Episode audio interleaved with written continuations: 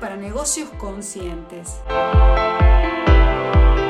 El podcast semanal de Silvina D en el que conversaremos sobre todas esas estrategias, técnicas y herramientas para hacer brillar tu negocio, gestionarlo de manera efectiva y poner en marcha una estrategia que atraiga interés sobre tus servicios.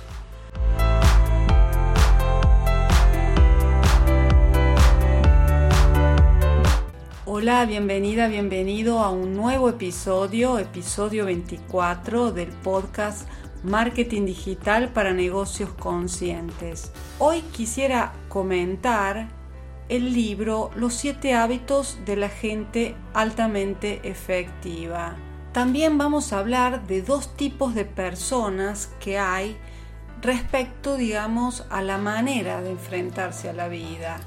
Porque veremos cómo los hábitos nos pueden ayudar a conseguir ese desarrollo, esa prosperidad a la que todos aspiramos. Y quiero enlazar también esta, esta observación con otra cita de Napoleon Hill que admiro mucho. No esperes el momento perfecto, toma el momento y hazlo perfecto. Es decir, empieza con lo que tienes y ve consiguiendo herramientas por el camino. Me gusta mucho esta frase y la comparto contigo porque creo que una cosa es la ley de la atracción, es decir, el, hecho de que si deseas algo con mucha fuerza se acabará materializando por solo el hecho de que eh, estás ah, en consonancia con lo que estás pidiendo, pero yo no creo que funcione así. Yo soy más partidaria de la ley de la acción porque de hecho hay gente maravillosa que no tiene lo que desea y hay canallas que tienen lo que no merecen. Y a mí esta percepción, esta interpretación de la ley de la atracción me parece demasiado simplista, muy, muy ingenua. Yo creo que nosotros somos co-creadores de nuestra realidad y, para ser co-creadores de nuestra realidad tenemos que apostar por la ley de la acción. Y justamente ahora retomo el hilo con el, eh, el primer hábito de las personas altamente efectivas que consiste precisamente en ser proactivos. De hecho, Covey en, este, en este libro, que es un bestseller de desarrollo personal, clasifica a las personas en dos grandes categorías en función de su actitud. Están las personas proactivas y están las personas reactivas o pasivas, ¿no? Las personas proactivas son aquellas que se centran en lo que pueden hacer en cada momento y en cada lugar, mientras que las personas reactivas son aquellas que son esclavas de las circunstancias del momento transitorio y de su ambiente social. Estas personas no se sienten libres de elegir sus propias acciones. La proactividad es el primer hábito que numera Covey en, en su libro y después, digamos, el segundo hábito es otro muy importante, que es comenzar antes de comenzar algo, tener muy claro cuál va a ser ese fin que tenemos en nuestra mente. Porque de esta manera si todas nuestras acciones van a estar alineadas a esa, esa meta que hemos previamente definido. En tercer lugar, priorizar, saber priorizar, es decir, poner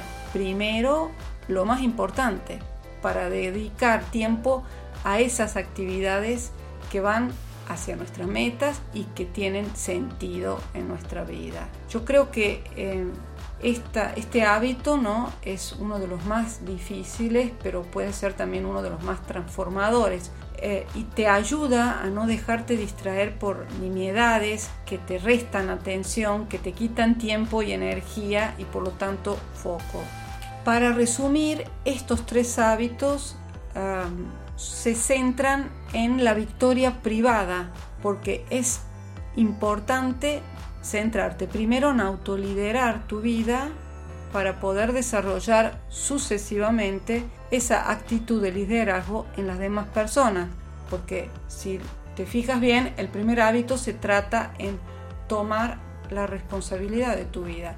El segundo en crear una visión de futuro basada en esos valores y principios que quieras poner en práctica y el tercero en comenzar a construir. El cuarto hábito se centra en em, intentar de adoptar una estrategia siempre win-win, ganar-ganar, un beneficio mutuo, porque para desarrollar una mentalidad de abundancia y de prosperidad tanto material como espiritual, tenemos que descartar esa premisa que para que yo gane alguien tiene que poder, que tiene que perder, porque a la larga eso no, no funciona, no crea vínculos entre las personas. La quinta idea, el quinto hábito es comprender primero antes de ser comprendido. Y creo que este es un hábito muy importante en las relaciones humanas efectivas y, es importante que la gente que te rodea se sienta que tú la quieres comprender porque de esta manera el vínculo permite alcanzar una mayor calidad de relaciones y permite también la posibilidad de que podamos llegar a acuerdos con estas personas con las que queremos interactuar. El sexto hábito es lograr sinergia como el resultado de valorar esa diversidad.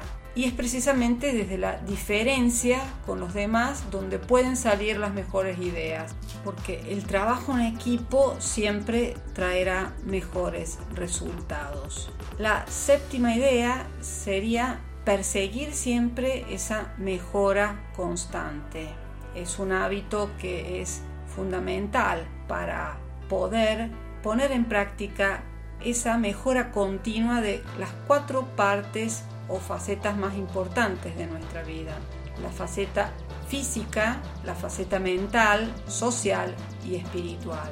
Como puedes ver, todas estas cualidades de las personas altamente efectivas tienen que ver con una manera de entender la vida con una actitud proactiva, con una actitud que apuesta por afrontar los problemas, ya que es justamente en ese círculo de influencia que comenta Covey en el que podemos eh, actuar, ¿no? Podemos actuar e influir en el círculo de influencia, no en el círculo de la preocupación, en el que no tenemos el control.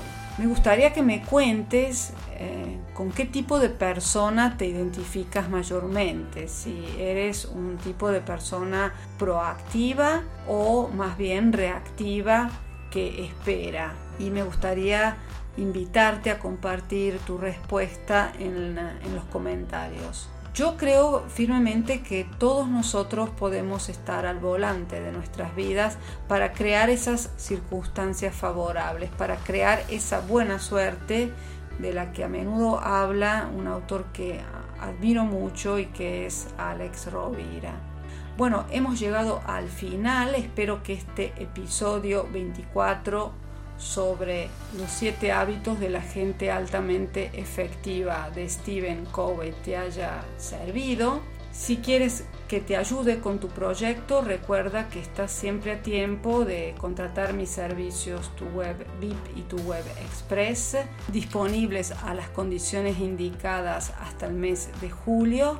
Gracias por llegar hasta el final y por apoyar mi trabajo con tus valoraciones de 5 estrellas del podcast en Spotify, Anchor, Google Podcast y también por tus me gustas en YouTube y Facebook. Me ayudarás así a llegar a más personas. Recuerda también que me puedes mandar siempre sugerencias sobre los temas que te gustaría que tratara en los próximos episodios.